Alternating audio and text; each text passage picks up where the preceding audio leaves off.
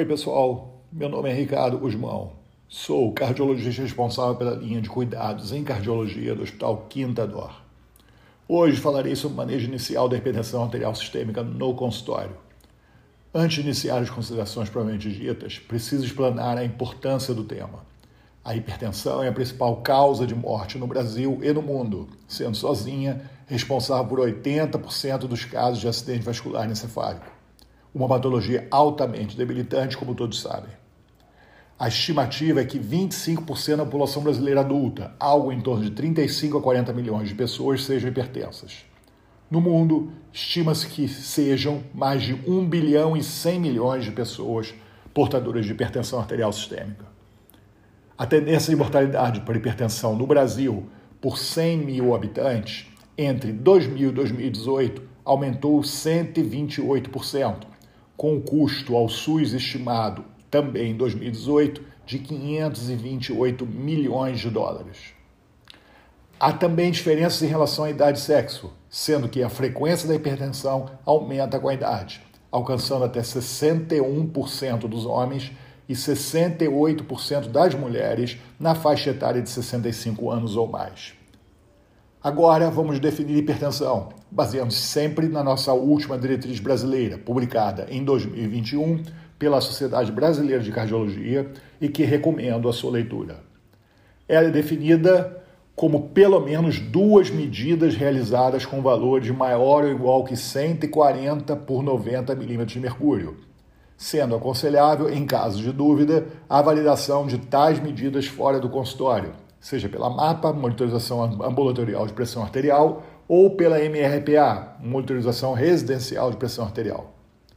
Apesar de vários estudos observacionais robustos mostrarem uma relação direta entre níveis de PA sistólica maior que 115 e aumento do risco de desenvolver doença arterial coronariana, AVC, doença renal crônica e, consequentemente, mortalidade precoce, as principais diretrizes mundiais permanecem com esse parâmetro para o seu diagnóstico, ou seja, 140 por 90.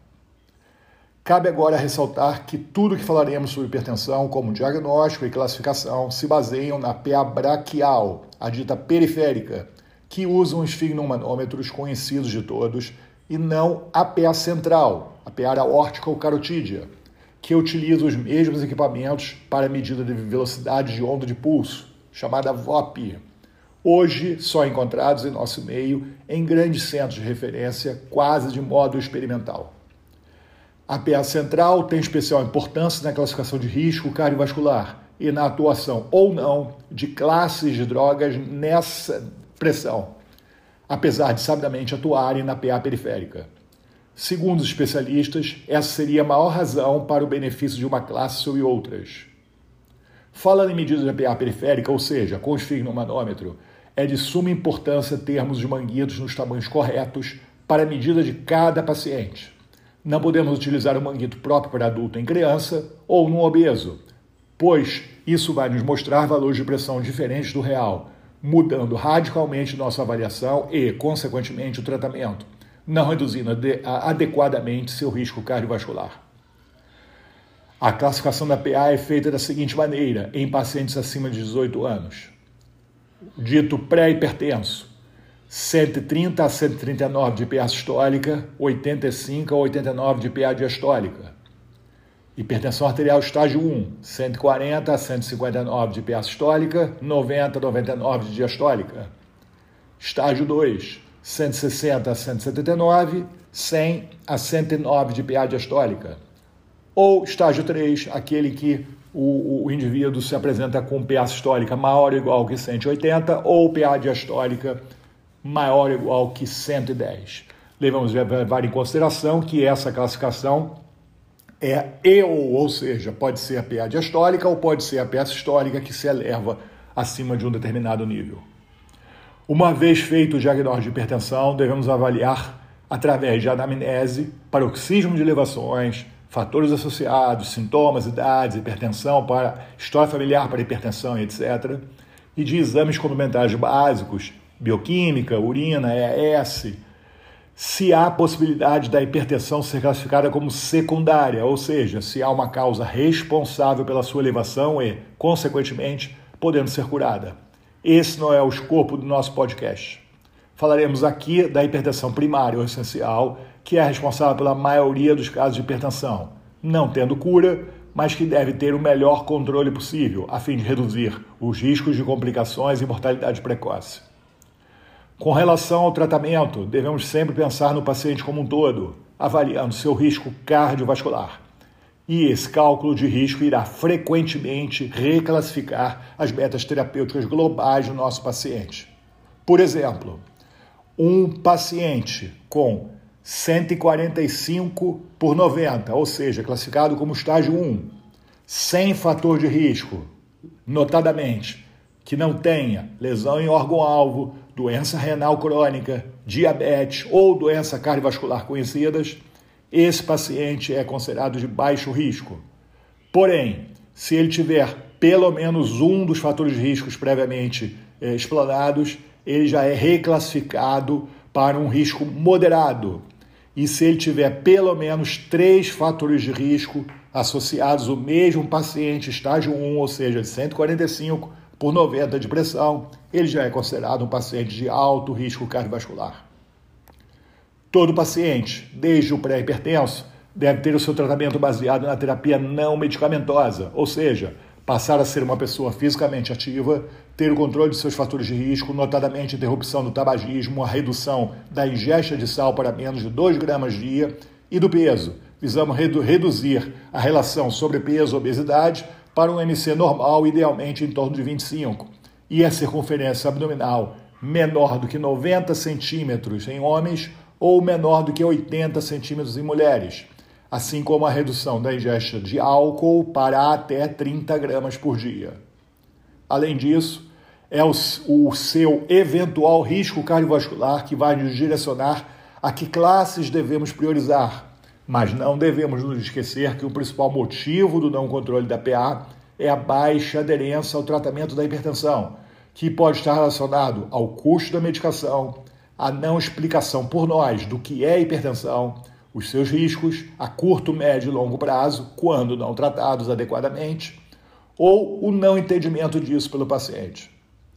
A nossa diretriz nos diz que, num paciente com estágio 1 classificado como risco baixo, podemos iniciar com monoterapia, mas em todos os outros casos, ou seja, se outro paciente também estágio 1 for classificado com médio ou alto risco, estamos autorizados a iniciar o tratamento com pelo menos duas classes Nesse caso, ambas com doses mais baixas que o habitual. Já o estágio 2, independente do seu risco individual, devemos sempre iniciar o tratamento com duas classes. Também, de acordo com a nossa diretriz de 2021, podemos começar o tratamento com qualquer classe terapêutica, entre diuréticos, inibidores da enzima de conversão da angiotensina, os IECAS, bloqueador do receptor da angiotensina, os BRAs, bloqueadores dos canais de cálcio, os BCCs, e os beta-bloqueadores, sendo que estes devem ser reservados, num primeiro momento, apenas aos portadores de coronariopatia. Não podemos esquecer que o tratamento da PA vai muito além de tratarmos um número, mas sim um paciente. Quanto maior o número de fatores de risco, assim como menor for a sua idade, Consequentemente, com maior expectativa de vida, devemos sempre dar preferência inicial às classes de drogas notadamente sem viés de desequilíbrio metabólico, aquelas que controlam a PA sem piorar os parâmetros laboratoriais, como lípides, ácido úrico, etc. E essas classes são os IECAs e os BCCs, sendo que os primeiros também têm efeito na redução da mortalidade total e mortalidade cardiovascular, coisa que não acontece, por exemplo, com os BRAs. Deveríamos, inclusive, só utilizar essa classe apenas nos pacientes com intolerância comprovada aos IECAs e não de maneira inicial, sem fazer essa análise. O que, infelizmente, é o que mais acontece no Brasil, sendo um dos poucos países onde os BRAs são mais vendidos que os IECAs. Com relação aos diuréticos, uma das classes mais potentes, devemos ter em mente que eles são diferentes entre si. Os tiazídicos têm a menor potência comparados com a clortalidana ou a indapamida, sendo que essa última a que tem o menor efeito metabólico adverso. Infelizmente, no Brasil, as associações de duas ou mais drogas num único comprimido quase sempre utilizam a hidroclorotiazida como diurético. Devemos ficar sempre atentos a isso, ao pensar além dos, de controle de número da pressão arterial. A quarta classe a ser utilizada quando necessária é a espironolactona. Devemos nos lembrar sempre que essa excelente droga tem como principal efeito colateral a elevação das escórias nitrogenadas e do potássio. Por isso, a solicitação de bioquímica básica, algumas semanas após o seu início, deve ser solicitada, pois, se pedirmos para a paciente voltar apenas 3 a 6 meses após o início da terapêutica, a insuficiência renal pode já estar estabelecida. Se ainda assim a PA não está controlada, aí sim lançamos mãos dos beta-bloqueadores, consequentemente naqueles pacientes que não têm, é, não são portadores de coronariopatia, bloqueadores centrais e alfa-bloqueadores. Além de escolhermos a classe certa para um determinado indivíduo, devemos atentar para aderência ao tratamento, dando sempre preferência para drogas de comprovada meia-vida longa, para utilização preferencialmente uma vez ao dia, e que e das apresentações e que associação, em associação, ou seja, um comprimido com duas ou três classes juntas, essa redução na utilização de um menor número de comprimidos ao dia já está cientificamente comprovada que aumenta a aderência ao tratamento e, consequentemente, reduz a mortalidade do nosso paciente. Como conclusão, devemos sempre ter em mente que o tratamento da hipertensão vai muito além do controle de um número, que nos países onde é feito o melhor controle da pressão, somente 30 a 35% dos pacientes hipertensos estão na meta pressórica correta. No Brasil, temos menos de 30% dos tratados efetivamente controlados. Que devemos sempre arguir o paciente, se possível, em todas as consultas, se ele realmente está utilizando as medicações prescritas, sempre tendo em mente que 80% dos pacientes não controlados são os ditos não aderentes arguir sobre o uso do excesso de sal e da bebida alcoólica, assim como verificar seu peso. Devemos sempre medir a pressão no consultório mais de uma vez, assim como em decúbitos diferentes e em braços diferentes, notadamente na primeira consulta. Com isso, podemos estar fazendo o diagnóstico da real causa do paciente não estar com a sua PA efetivamente estável. Não devemos nos acomodar com valores de PA sistólica acima de 130 pois sabemos que a redução abaixo de 120 milímetros de mercúrio reduz os riscos cardiovasculares. Devemos dar preferência às classes que não só controlam a pressão, mas que têm também ação central, não só periférica, são metabolicamente inertes e têm a maior meia-vida, realmente possibilitando seu uso uma vez ao dia, facilitando a aderência.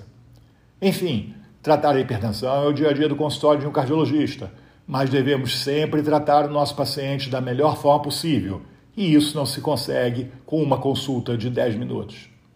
Obrigado por ouvirem mais esse podcast de cardiologia do Hospital Quinta Dor. Até breve.